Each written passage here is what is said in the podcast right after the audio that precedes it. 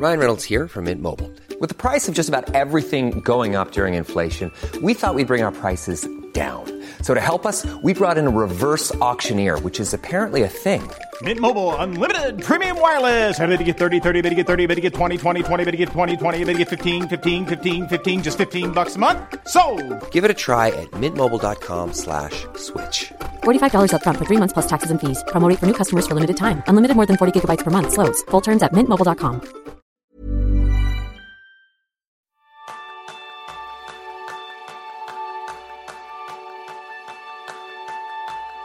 ¿Alguna vez has querido saber qué libros leemos nosotros y qué hemos aprendido de ellos?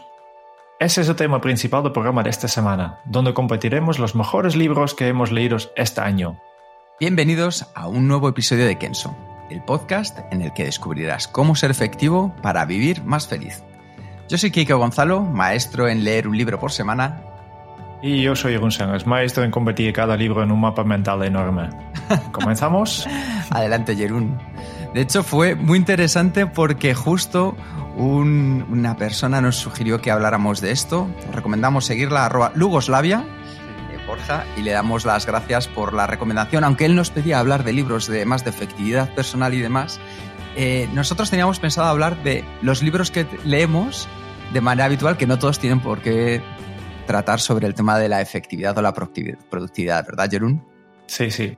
Eh, tengo también que decir que este tema directamente me pone en compromiso porque como hemos hablado en el tema del- de, los, de los hábitos que queremos implementar, yo quiero leer más este año, es, es uno de los hábitos que quiero implementar. Sí. y esto obviamente implica que el año pasado yo creo que he leído muy poco. Y por tanto ya directamente hablar de los libros que hemos leído nosotros el- en el último año pues deja directamente constancia que, que no, no son muchos. Bueno, seguro, ya verás cómo encontraremos ahí un punto en el cual los oyentes puedan descubrir libros o que hemos sacado de ellos que les puedan resultar de utilidad. En este caso, vamos a compartir dos libros cada uno. Un libro que tenga que ver con ficción y otro, pues puede ser una novela y otro a lo mejor un poco más técnico. Así que, si te parece, Jerún, empiezo con la primera pregunta. ¿Qué libro de no ficción has leído este año que quieras compartir con los oyentes? Ah, eh, el libro que... eh, estaba enviando mis notas. He empezado este libro en- hace tres años, que son de estos libros que, que, que cuestan, pero el año pasado realmente me he puesto y lo leído y se llama The Best Place to Work. Eh, y directamente tengo que decir que, que no me ha costado tanto eh, leer, terminar este libro porque es difícil de leer, no, todo lo contrario, es bastante fácil. Lo que pasa que, que como es un que es no, función, no, no ficción y está relacionado con, con mi trabajo, pues eh, hay, hay, hay muchas cosas que, que yo quiero pensar sobre, que, que necesito reflexionar, que quiero implementar. eh, y, y por eso voy, he ido, yo creo que, que, que, que de los pocos libros que he leído, pero he dedicado un montón de tiempo en este libro, porque después de cada, de cada, casi de cada párrafo, pues ya tengo mis notas y tengo mis ideas y, y, y esta es una de las razones porque lo, lo que tú haces, le- leer un libro cada semana, pues con este tipo de libros para mí será imposible. bueno, y cuéntanos, ¿qué es lo que te ha llamado tanto la atención? ¿De qué trata este libro que a ti te ha marcado? Eh, vale, el, el, el libro básicamente eh, explica un poco, es, es de, por cierto, de, de Ron Friedman y, y es un, un- un científico que básicamente ha buscado toda la ciencia que, que, que, que tiene que ver con eh, crear un, un, un lugar de trabajo agradable y efectivo, ¿no? En temas de colaboración. Y, y me gusta tanto porque, el- el- como el autor simplemente dice, ¿no? Hay una brecha enorme entre lo que ciencia ya ha descubierto, ¿no? Lo que saben los científicos y lo que aplicamos en la vida real, ¿no? Y, y este, eh, este es lo que, el poco el, el, el síntesis del libro que, que, que, que consiste en tres patas que, primero eh, habla un poco de cosas que puedes hacer para tener una experiencia extraordinaria en tu, tu lugar de trabajo. Eh, después eh, pasa más a nivel personal de, de cómo podemos motivar eh, y, y, llegar a la excelencia.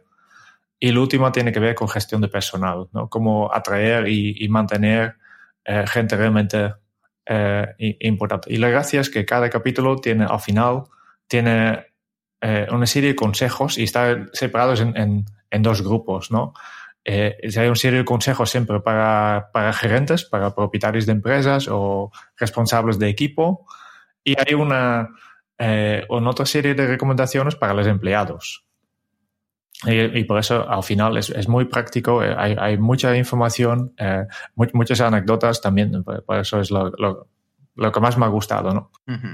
Oye, Yarun, una cosa que para mí es clave. Ahora mismo, dentro del mundo de los recursos humanos, se habla mucho de los premios, justo además de esto, de los premios Best Place to Work, porque al final las empresas se están dando cuenta de la importancia del factor humano para ser un lugar en el que ya no es la empresa quien te elige para trabajar, sino que muchos en el futuro van a ser los que elijan en qué empresa trabajan. Sí. ¿Qué aprendizajes clave has sacado después de leer este libro? Uh, en este caso, para que, claro, como son, son tres, tres, partes, en la primera parte, que yo creo que es la más, más práctica para la mayoría, ¿no? Eh, piensa un poco de, eh, primero, el espacio físico, y lo que a mí me ha interesado mucho es que, que, que mire un poco como claro, eh, nosotros en, en, en, temas de productividad siempre, siempre hablamos de, mira, eh, eh, físicamente todavía somos iguales que, que, los cazadores de mamuts, ¿no? Sí. Y, y, y, y, me dice gracia que el Ron Friedman pues utiliza exactamente el mismo metáforo y dice, vale, pues también tu espacio de trabajo eh, tiene que, que, que, que parecer un poco en, en eh, en el espacio de, de, de donde vivían los, los, cazadores de mamuts, en, en, en, una cueva. ¿no? ¿Y qué necesita una cueva? Pues necesitan uh, naturaleza. Por tanto, y hay, hay, estudios que dicen que necesitas tener plantas y, algo verde, o al menos vista a, a, a, plantas y algo verde. ¿no? Necesitas luz natural y ne necesitas vista. Y necesitas tu, eh, tu esquina protegida. Por eso, por eso van en cuevas, ¿no? Para, para, tener seguridad, ¿no? Y este es justo uno, unos problemas que tenemos en, en, eh, en, en las, las, las, oficinas abiertas porque no, no, no tienes claro lo que tienes detrás, ¿no? Siempre eh, te sientes mucho más seguro cuando tienes una pared detrás, por ejemplo, o algún, algún obstáculo, simplemente para, porque, porque el, el cazador de mamuts necesita esta seguridad, ¿no? Hoy en día no tiene nada que ver porque nosotros, eh, y, y, y yo soy uno, uno de, estos, de ellos, ¿no? Si, yo quiero saber lo que, lo que hay detrás de mí, no porque tengo miedo de, de, de, de, que alguien está mirando lo que tengo en la pantalla, porque no tengo nada de, no, nada aquí, pero este es importante, ¿no? Te sientes más cómodo. Efectivamente, ¿no? También Oye, hablo de mucho de... Sí. Per... no, no, perdona, simplemente quería hacer un apunte y es que es curioso que este punto también aparece en el eh, como uno de los puntos que aparecen en el libro que yo voy a recomendar. Ah, qué bien, qué bien. No, eh, pues eh, más cosas que explican aquí, que, que, es importante personalizar tu espacio de trabajo. Eh, también eh, hablando de un poco hacer un vínculo con el último píldora productivo que, que, que, hemos hablado, que sobre per perder el tiempo, ¿no? Eh, hay todo un, un, capítulo que se llama Why You Should Be Paid to Play, ¿no? Que, que, que la importancia de esto de desconectar, de, de, de, de tener um, distracciones estratégicos, eh, también está aquí. Um, y, y, una última cosa que es muy importante que, que, que, que te, saca una, ha hecho, una, un, una, comparación entre un, un, un, espacio de trabajo donde la gente está feliz y un casino. Y dice, ¿qué, qué podemos aprender los casinos ¿no? de, de, para, para crear un espacio de trabajo donde todo el mundo esté feliz? ¿no? En temas de creatividad, en temas de, de, de, de variabilidad, etcétera. Pues la verdad es que muy interesante, Jorun. Seguro que para las personas que les pueda interesar este tema de Best Place to Work, entiendo lo único que este libro está en inglés, ¿verdad? No sé, yo creo que no ha sido traducido, pero... Yo lo busqué en Amazon y de, y de momento no lo he encontrado en castellano. Eh, claro, yo, yo siempre, te, mi, mi, hábito es siempre intento leer los libros en, y, y, y, ver todo en su idioma original si puedo entenderlo, ¿no? Obviamente si hay un libro en chino no, no, no, no, no, no me entra, pero si es un idioma que yo entiendo, pues siempre quiero, prefiero leer la, la versión original, porque yo creo que en, la, en las traducciones se pierden mucha, mucha, muchos matices. Bueno, pues yo creo que este es un libro bueno que podemos recomendar. De hecho, yo lo capturo para apuntármelo a mi lista de futuros libros para leer. Ahora te toca a ti. ¿Cuál es tu el libro de non ficción? Uno de, de los muchos seguramente que, que, has leído este año y, y quieres, eh, quieres hablar hoy. Pues mira, eh, yo pensando también un poco en los oyentes, tenía tres libros en los que tenía dudas, dos de, además de hecho son del año pasado, pero el que he elegido no, es, no salió el año pasado. Pero he elegido este porque está escrito en castellano y la gente puede encontrar una traducción en castellano también si lo quiere. Los otros dos que me han parecido muy interesantes, uno se llama uh, Lost and Founder y al final me encantó porque es, todo el mundo sabe cómo se supone que debe ir una historia de startups, ¿no? Pues lo típico, una persona brillante, joven, empresario, tiene una idea genial, abandona la universidad, desafía a todos los que dudan, superan todas las probabilidades de éxito, gana miles de millones y se convierte en la envidia del mundo de la tecnología. Bueno, pues esta no es esa historia, que es muy divertido, porque no es que las cosas le hayan ido mal al escritor de este libro, de los Tan Founder, que es Rand Fiskin, sino que no era ese estilo Zuckerberg que a todo el mundo nos cuentan. Al final, él es el fundador de una eh, compañía que mucha gente conocerá, que se llama Moz.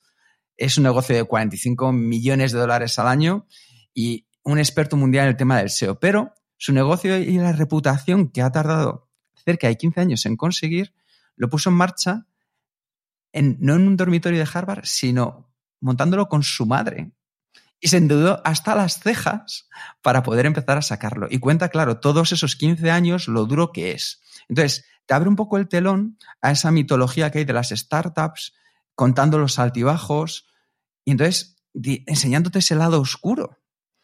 Entonces yo creo que es importante para todas aquellas personas que quieren emprender que entiendan también ese lado oscuro que muchas veces no se quiere contar.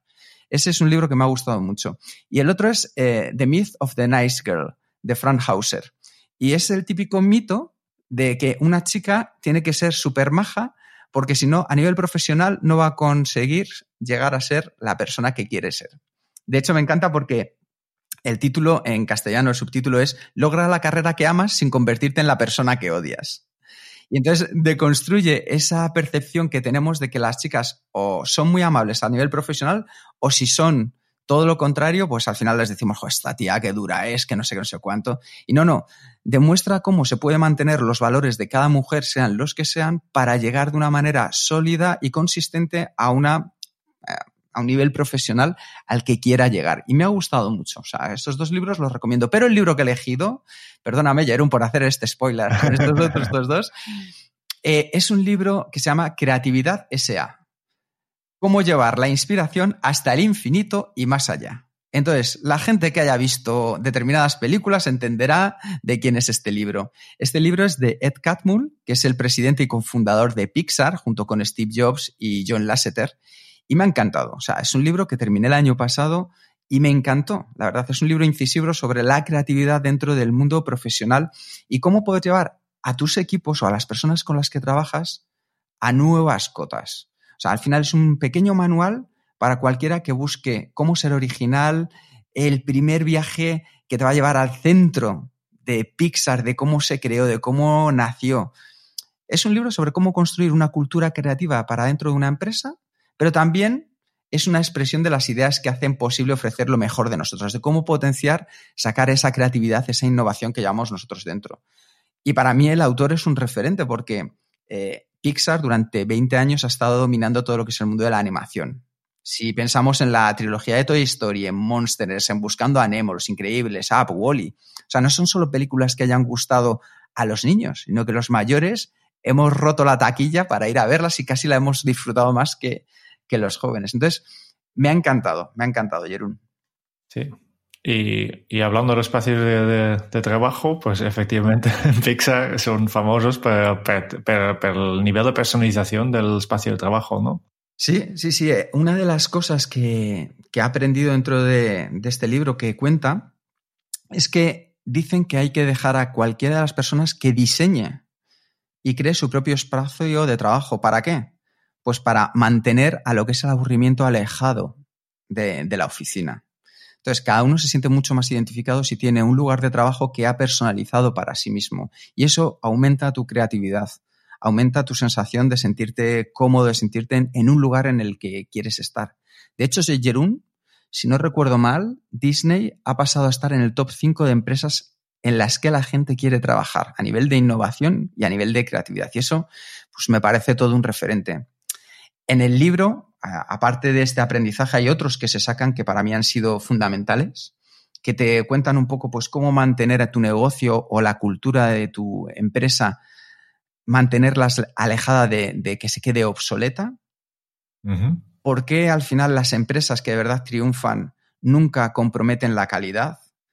Una cosa que me ha encantado de verdad es por qué la humildad es una de las claves del éxito. De hecho, cuenta la, Ed Catmull cuenta su propia historia de cómo estaba apasionado por hacer la primera película de animación, cómo empezó ya desde joven a encaminarse hacia ello, trabajando en los parques de, Disney, y los varapalos que se llevó en el camino, porque se llevó unos varapalos muy gordos, tremendamente fuertes. No quiero destripar nada de la historia para que la gente lo pueda disfrutar, pero aprendes cómo la humildad se termina convirtiendo en una clave del éxito. Y es algo que he leído en otros libros también, como pueden ser From Good to Great de Jim Collins. También cómo convertirte en una persona más creativa y liderar un equipo de personas creativas.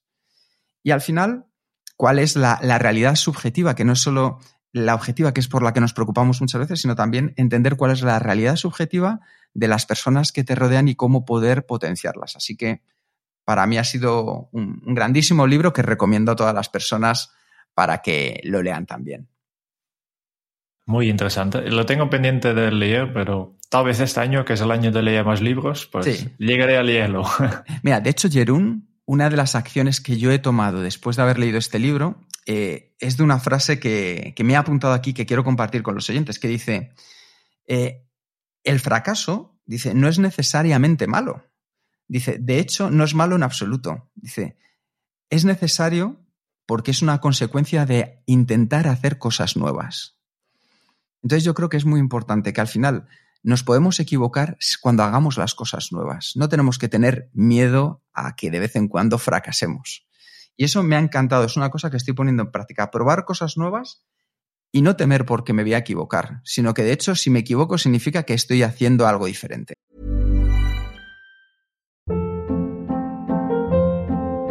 Hold up. What was that? Boring. No flavor. That was as bad as those leftovers you ate all week. Kiki Palmer here, and it's time to say hello to something fresh and guilt-free. Hello Fresh. Jazz up dinner with pecan-crusted chicken or garlic butter shrimp scampi. Now that's music to my mouth. Hello Fresh. Let's get this dinner party started. Discover all the delicious possibilities at hellofresh.com.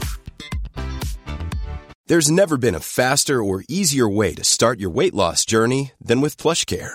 PlushCare accepts most insurance plans and gives you online access to board-certified physicians who can prescribe FDA-approved weight loss medications like Wigovi and Zepbound for those who qualify. Take charge of your health and speak with a board-certified physician about a weight loss plan that's right for you. Get started today at plushcare.com slash weight loss. That's plushcare.com slash weight loss. plushcare.com slash weight loss. Muy bien. Pues Jerún, si te parece, pasamos al siguiente libro que recomiendas. Libro en este caso de ficción que te haya gustado durante este año. Este me ha costado. porque, otra vez, porque primero porque he leído pocos y he estado mirando, pues, eh, los que he leído no, no, no, no me han eh, emocionado tanto. ¿no? Eh, por ejemplo, uno de los libros que he leído se llama Deja en paz al diablo. yo, yo, he leído en, en, inglés, que es de, de John Verón, que viene de una serie que para mí me encantó los primeros eh, capítulos de esta serie, eh, pero este aquí ya, ya, ya empieza a ser demasiado repetitivo, ¿no? y, y, al final, pues no creo que, que, es una recomendación. Y, y, después, eh, justo los libros que más he leído el, año pasado eran todos holandesos. y aunque no sirve mucho para los oyentes, sí que quiero destacar una que, que, que se llama Ana y es de un, un, una persona que, holandés que se llama Herman van Veen y, y, aquí no está muy famoso, eh, pero es un, es un genio, es un crack, porque en principio es un cantante. Eh, eh eh, ha producido 180 discos, ¿eh? para empezar. Pero además, obviamente, ha escrito libros, ha hecho teatro, eh, películas, etcétera. Es muy famoso en, Holanda, en Alemania, en países alemanes, porque también habla bastante alemán. Y es un, ya tiene 70 años, pero es una persona que, que en, en, plena tradición de teatro, pero con conciencia. Tiene su, su, su, su, lado divertido, pero también su lado serio, ¿no? Y este libro, eh, en, en, este caso, Ana, es un libro de, de, poemas. Sí. Y yo compré este libro cuando tenía 15 años, algo así. Fíjate. Eh, fíjate, sí. Eh, y lo tenía aquí y me acuerdo que, que vale, pues a mí me, me, me, interesaba bastante estos poemas porque me hicieron reflexionar, ¿no? Y de hecho, eh, durante muchos, muchos años yo fui monitor en, en, campamentos de, organizaba campamentos de, de niños, ¿no? Uh -huh. y, y, como monitores pensaba que era, era importante que también dentro de un, un, una semana de, de, colonias, pues había momentos de relax, etcétera, y, y, y, casi todos los tres años, pues yo, yo saco en principio no, pero después un, unos años sacó este, este libro y también a los niños le, les encantó, ¿no? Y, bueno. y justo este, este, este, año pues he vuelto a, a, a releer este libro, pero obviamente es, es poesía ¿no? que, y además difícil, difícil de traducir. Um, pero te quiero destacarlo simplemente para, para, como excusa para hablar de esta persona, de, que es el Herman van Veen. Um, si tienes niños, pues recomiendo, por ejemplo, que que busques una película que se llama Alfred J. Quack, Ajá. que es un pato. Sí. También, también es, es, un invento de, de él, ¿no? que, que producido en, en, Japón, está traducido a todos, eh, que, que, ha sido también en la televisión española. Eh, y es, es, divertido, es, es, el lado divertido, digamos, de, digamos de, de, de, Herman, ¿no? Y me ha motivado un montón, ¿no? Simplemente son, son para, para, mí, este, este tipo de cosas como poesía, eh, además de, de de, de, una novela, etcétera. A veces me gusta poesía simplemente para leer cuatro frases y después quedarme eh, media hora pensando. Guillermo, me parece, me parece muy interesante. De hecho, Alfred J. Quack, a los que tenemos una cierta edad, lo conocemos perfectamente porque fueron dibujos animados de nuestra infancia. Uh -huh, efectivamente. O sea, que aquí lo, lo, lo podemos conocer bien. Fenomenal. Sí, por eso digo que eh, pero hay una persona maravillosa detrás de, de, este, de, este, de estos dibujos animados que no, no son, son que, que eh, para mí me encanta esto, que es de teatro y tiene estos dos lados, ¿no? Del de lado divertido, lado de, de, payaso, incluso, y, y después la, la, el lado de reflexión, de, de, de música. Es un, es un músico también increíble. Y, y, no sé cómo lo hace, pero es una de esas personas que es buena en todo lo que hace, ¿no?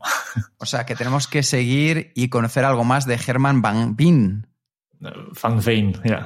Van, Van, aquí será Van Veen, pero... Aquí será Van Veen, yo lo digo en la traducción castellana para que la gente que nos escuche lo entienda. Lo dejaremos en las notas del podcast para que podáis acceder a ellos y no haya problema a la hora de, de descubrir a, a, este autor. Efectivamente, su, su, música también desafortunadamente holandés y, y, y, está en alemán, en inglés hecho en castellano No me estoy sorprendería si también tenía alguna canción en, en castellano, no, no discuto. Entre 180 discos algo habrá, supongo, pero yo no, yo no soy consciente. Qué bueno, Jerón, qué bueno. Vale, te toca. Non ficción. No ficción, pues mira, me has puesto eh, bandeja de plata, como decimos aquí, en bandeja de plata, porque voy a aprovechar dos cosas. Una va a ser un poema, eh, un poema de Rudyard Kipling, y es un poema escrito en 1895 que se llama Sí, de hecho, lo vi muchas veces porque lo tenía un gran amigo mío, José Martín Timpetón, en su oficina y hablamos varias veces de él. Y es un libro escrito por primera vez en Brother Square Toes, una colección de poemas y relatos de Kipling de comienzos del 1900.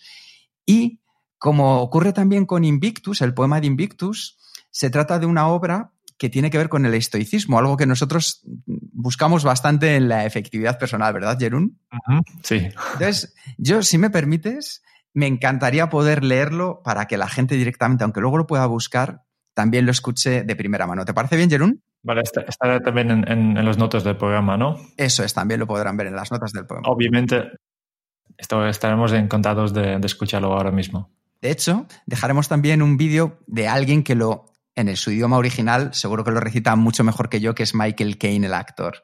Pero dice lo siguiente, dice, si puedes mantener la cabeza en su sitio cuando todos a tu alrededor la pierdan y te culpen a ti, si puedes seguir creyendo en ti mismo cuando todos duden de ti, pero también aceptas que tengan dudas, si puedes esperar y no cansarte de la espera, o si siendo engañado no respondes con engaños, o si siendo odiado no incurres en el odio, y aún así no te las das de bueno ni de sabio. Si puedes soñar sin que los sueños te dominen. Si puedes pensar y no hacer de tus pensamientos tu único objetivo. Si puedes encontrarte con el triunfo y el fracaso y tratar a esos dos impostores de la misma manera. Si puedes soportar oír la verdad que has dicho, tergiversada por villanos para engañar a los necios, o ver cómo se destruye todo aquello por lo que has dado la vida y remangarte para reconstruirlo con herramientas desgastadas. Si puedes apilar todas tus ganancias y arriesgarlas a una sola jugada, y perder, y empezar de nuevo desde el principio y nunca decir ni una palabra sobre tu pérdida. Si puedes forjar tu corazón y tus nervios y tendones a cumplir con tus objetivos mucho después de que estén agotados y así resistir cuando ya no te quede nada salvo la voluntad que les dice resistid. Si puedes hablar a las masas y conservar tu virtud, o caminar junto a reyes sin menospreciar por ello a la gente común. Si ni amigos ni enemigos pueden herirte, si todos pueden contar contigo, pero ninguno demasiado, si puedes llenar el implacable minuto con 60 segundos de diligente labor, tuya es la tierra y todo lo que hay en ella. Y, lo que es más, será su nombre, hijo mío. Ese poema, Jerún, qué bonito. Creo que expresa muchas cosas acerca del estoicismo y de cómo ser en la vida. Me parece que es uno de los valores importantes. De hecho, fue uno de los es el poema elegido por los ingleses como su poema favorito en una encuesta que hizo la BBC, creo que fue en el año 1995. Pero Jerún, el libro que he elegido, esto ha sido simplemente bandeja de plata, el libro que he elegido que tenía dudas y lo voy a contar aquí es, es, Siddhartha. Es Siddhartha de Hermann Hesse. Voy a, voy a ir muy rápido, Jerún, simplemente porque no quiero destripar mucho pero es una novela en la que se relata cómo alcanzar ah, la sabiduría a través de la historia de Siddhartha. Es una persona que es un personaje que puede asemejarse un poco a la vida de Buda, de hecho, en determinados momentos, pero lo que hace Germán Gess es bucear en el alma de Oriente para poder aportar aspectos positivos a nuestra sociedad. Es la búsqueda del propósito. Nosotros siempre decimos, ¿verdad, Jerún, que en efectividad es muy importante tener un propósito claro en la vida. Pues yo, especialmente en el último tramo de esta obra, me sentí muy identificado con el, con el propósito de la búsqueda constante de este personaje por encontrar sus objetivos en la vida, su propósito en lo que quiere hacer. Entonces, bueno, es un libro que no contaré mucho más porque me he aprovechado para colar un poema y un libro, pero es un libro que recomiendo a todos aquellos que quieran entender un poco más cómo ir alcanzando la búsqueda de ese propósito y entender que muchas veces buscamos, pero la búsqueda y el camino, el propio camino es el propósito de nuestra vida. Entonces la historia está muy bien narrada, es un libro corto, es un libro fácil. Este me gusta. Y que al final, sí, deja, deja, yo creo que sobre todo en la parte final, un muy buen sabor de boca. Es un punto de entrada, es decir, aquellos que busquen sabiduría oriental, pues es un punto de entrada. Aquellos que busquen cómo empezar a descubrir su propósito es un punto de entrada. Y aquellos que quieran disfrutar de un libro de un premio Nobel, que lo ganó, eh, me parece que fue en el 46, por ahí, Germán Gess, disfrutarán de un gran libro. No es su mejor libro, también lo tengo que decir, pero es un gran libro que la gente puede disfrutar si lo que está buscando son estos aspectos que comentamos ahora. Muy bien, muy bien. Eh, si no me recuerdo malo, ya he leído este libro hace muchos años, pero por eso tengo tantos duros que ni siquiera me, recuerdo de, todo lo que va. Por tanto. Es que fíjate, Jerún, que fue muy curioso porque yo este libro lo leí cuando era muy joven porque lo tenía en la biblioteca mi padre. Entonces, eh, yo cogía libros muchas veces sin saber. Y esta segunda vez que lo leí, que lo acabo de terminar hace unas semanas, tres, dos o tres semanas, claro, la perspectiva ha sido completamente distinta. Lo he visto desde un punto de vista más desde la efectividad personal también y lo he ligado enseguida con el propósito y me ha parecido apasionante. No, es, verdad que a veces mm, libros tienen sus momentos, ¿no? Y, pueden tener, o incluso pueden tener otra función en otro momento. Muy bien. Yo creo que, son pocos libros, pero yo creo que, que de calidad, ¿no? Sí. Por tanto, yo creo que ya podemos cerrar este episodio. Por tanto, muchas gracias por escuchar este podcast. Si te ha gustado este píldora productiva, por favor, envía tus sugerencias para temas de futuros píldoras en el podcast a la dirección sugerencias.kenso.es. Y si quieres conocer más sobre Kenso y cómo podemos ayudarte a mejorar en tu día a día, puedes visitar nuestra web en kenso.es. Te esperamos en el próximo episodio del podcast de Kenso, donde Jerún y yo buscaremos más pistas sobre cómo ser efectivo para vivir más feliz. Y hasta entonces es un buen momento para poner en práctica un hábito Kenso. Escoge un libro, lee y abre nuevas perspectivas de la realidad. Hasta dentro de muy pronto. Chao.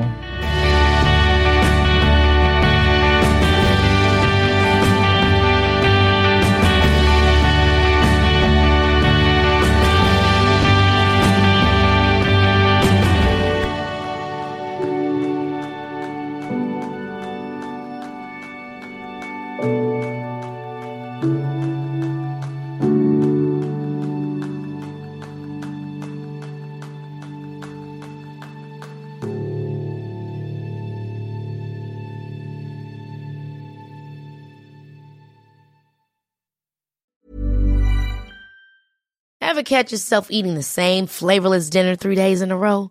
Dreaming of something better? Well, HelloFresh is your guilt-free dream come true, baby. It's me, Kiki Palmer.